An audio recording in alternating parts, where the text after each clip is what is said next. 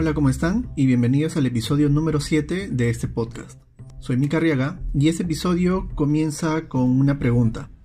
A raíz de la pandemia, ¿cómo logramos comunicarnos con nuestros familiares? Para los más jóvenes esto pudo ser muy natural porque ya estaban acostumbrados al manejo de tecnologías. Pero para los que no son tan jóvenes como nuestros abuelos, la cosa se puso un poco más complicada. Y precisamente de esto va el, el episodio. Justo unos meses antes que ocurriera la desgracia de la pandemia, mis abuelos, unas personas que son bastante ya mayores, viajaron a Madrid, a España, a pedido de sus hijos, que vendrían a ser mis tíos. En ese caso, para comentarles un poco cómo son, digamos, ellos, mi abuelo por su lado es una persona que es bastante curiosa, y aunque lo quiera disimular a veces con la serenidad que lo caracteriza, le llama bastante la atención estos aparatejos nuevos que salen con temas de tecnología. Por otra parte, mi abuela es una persona totalmente cero tecnologías, lo máximo en tecnología con lo que le gusta, digamos, como que interactuar. Es el teléfono de la casa, una radio que siempre tiene en la cocina y la televisión, pero en el caso de la televisión, tiene que ser una televisión con señal abierta. Si a la televisión le añades un decodificador de cable con otro control adicional, la televisión dejó de existir para ella. Cuando explota la pandemia, mis abuelos, como muchas otras personas mayores, y algunas no tan mayores, se vieron en la obligación de aprender a utilizar algunas herramientas como WhatsApp, Google Duo, Skype, Zoom o Meet para comunicarse con sus seres queridos en otras partes.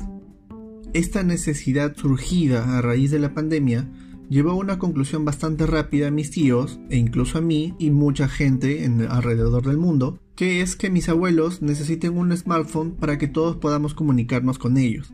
Y al final es una conclusión lógica, ¿verdad? Entonces, si necesitamos comunicarnos con nuestros abuelos o familiares, digamos personas mayores, la respuesta lógica siempre va a terminar siendo un smartphone. ¿Por qué? Porque simplemente tiene internet, tiene cámara y podemos hacer videollamadas. Punto. Pues la respuesta a esto es entre un sí y un no. Y ya vamos a ir viendo conforme va avanzando la anécdota. A mis abuelos les terminaron comprando un par de smartphones regulares, digamos, eh, uno para cada uno, esperando que los utilizaran y poder comunicarnos fácilmente con ellos, ¿no? Que se independicen y podamos llamarles y ellos también nos llamen. Al final la idea por nuestro lado era de que un smartphone no es difícil de utilizar, al final es simplemente presionar el botón en la pantalla. Sin embargo, aquí es donde casi siempre caemos en el diseño de experiencias digitales, y es suponer que lo que es conocido para nosotros debe serlo también para el usuario.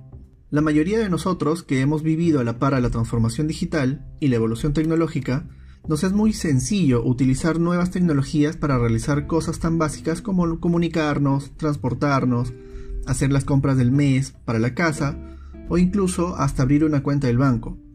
Pero aún así, no todas las personas han podido ir a la par de esta digitalización acelerada, por lo que uno de los peores errores que podemos cometer como diseñadores es pensar que el usuario ya está familiarizado con algo o es fácil de utilizar. Como les comentaba antes en la historia, mi abuela es una persona bastante curiosa y como tal terminó aprendiendo, por ahí como que jugando, a utilizar a media caña el smartphone. Por otra parte, mi abuela sí le puso totalmente la cruz al, aparato y no quiso utilizarlo definitivamente para nada. Varios días después de la entrega ya de los smartphones a mis abuelos, empezamos a llamarles constantemente para, bueno, empezar a comunicarnos con ellos.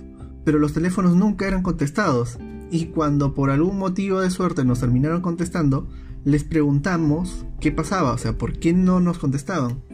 A lo que tuvimos dos respuestas. La primera es que dejaban el teléfono en la habitación mientras ellos se iban a la sala a ver televisión y no escuchaban cuando sonaba. Y la segunda es que se olvidaban de cargar el teléfono. En ese punto es donde ya me empieza a despertar un poco la curiosidad de por qué no andaban consigo los teléfonos. Definitivamente no es algo que no les gustara, a excepción de mi abuela, claro, porque mi abuelo sí terminó aprendiendo a utilizar un poco el teléfono y también se entretenía utilizándolo, ¿no? En este caso, yo durante mucho tiempo viví con ellos, por lo que conocía, digamos, en cierta forma, el comportamiento que tenían ambos, Así que luego ya de un par de meses recordé que mis abuelos eran personas que utilizaban unos relojes. Así que apareció esta gran idea que ahora iba por una idea que era en cierta forma infalible. Era utilizar relojes inteligentes para que ellos puedan ser alertados cuando recibían una llamada de nosotros. Así, aunque ellos dejen el teléfono en la habitación, les va a vibrar la muñeca para que puedan atender el teléfono.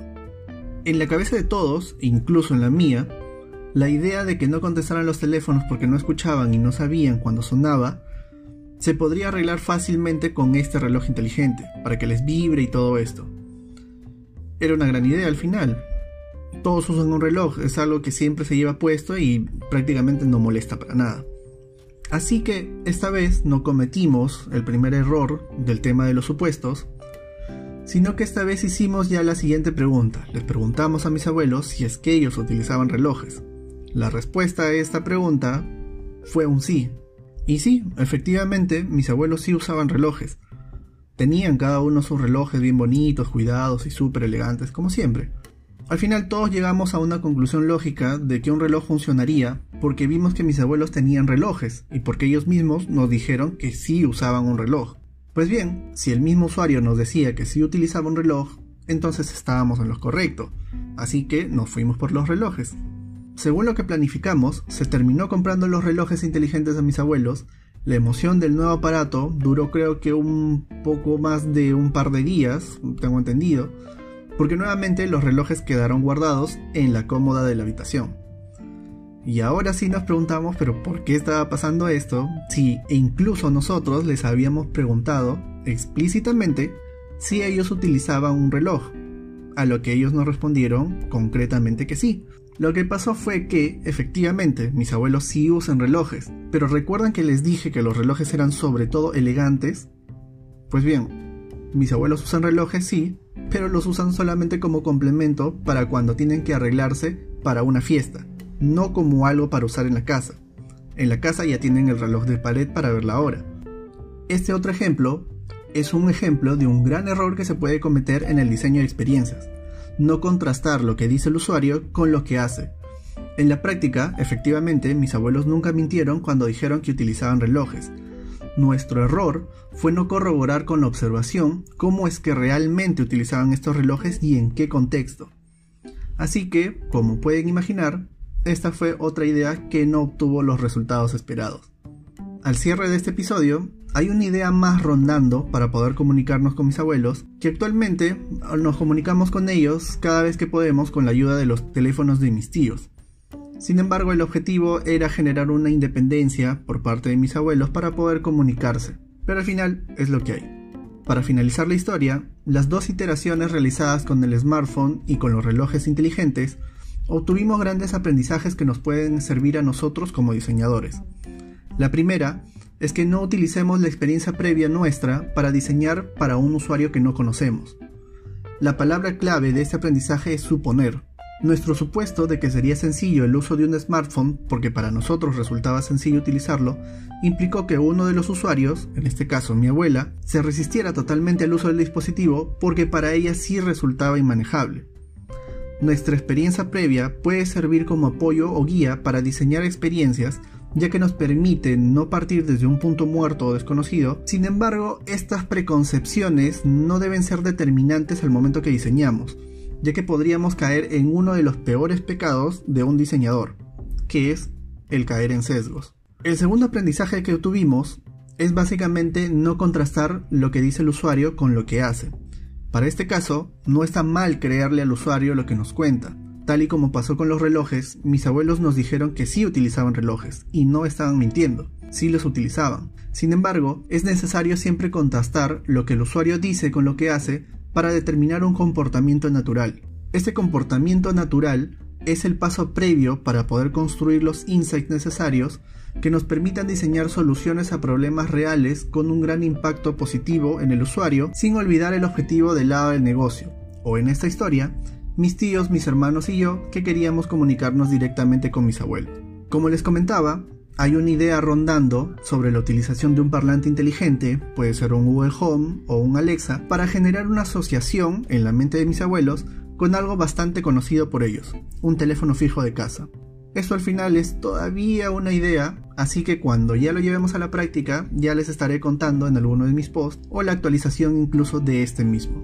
Si les gustó la historia, me gustaría que me contactaran y me ayudaran a definir cómo podríamos ayudar a resolver este problema de comunicación con mis abuelos. Sus respuestas me las pueden hacer llegar a través del Instagram de arroba micarriega.md y las iré publicando y al final quién sabe, a lo mejor les puedo invitar y nos divertimos un rato con una sesión de ideación online con todos los que manden sus respuestas para encontrar una solución, a ver qué sale.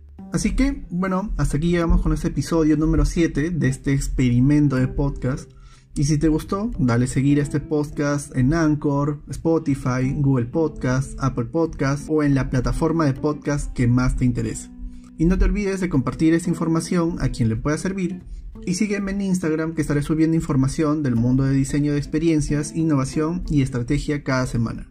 Recuerda también que ya está disponible el curso de UX y prototipado digital, donde aprenderás los fundamentos del UX y cómo construir prototipos para aterrizar ideas, validar usuarios y vender el producto a tus stakeholders. Además, por este mes estaré sorteando un UI Kit entre los nuevos estudiantes que se registren con el código sorteo-UI-KIT. Sorteo-UI-KIT. O si no, puedes utilizar el enlace que se encuentra en mi perfil de Instagram, arroba micarriaga.md o en mi web www.micarriaga.com. Así que eso sería todo y hasta la próxima semana y chao.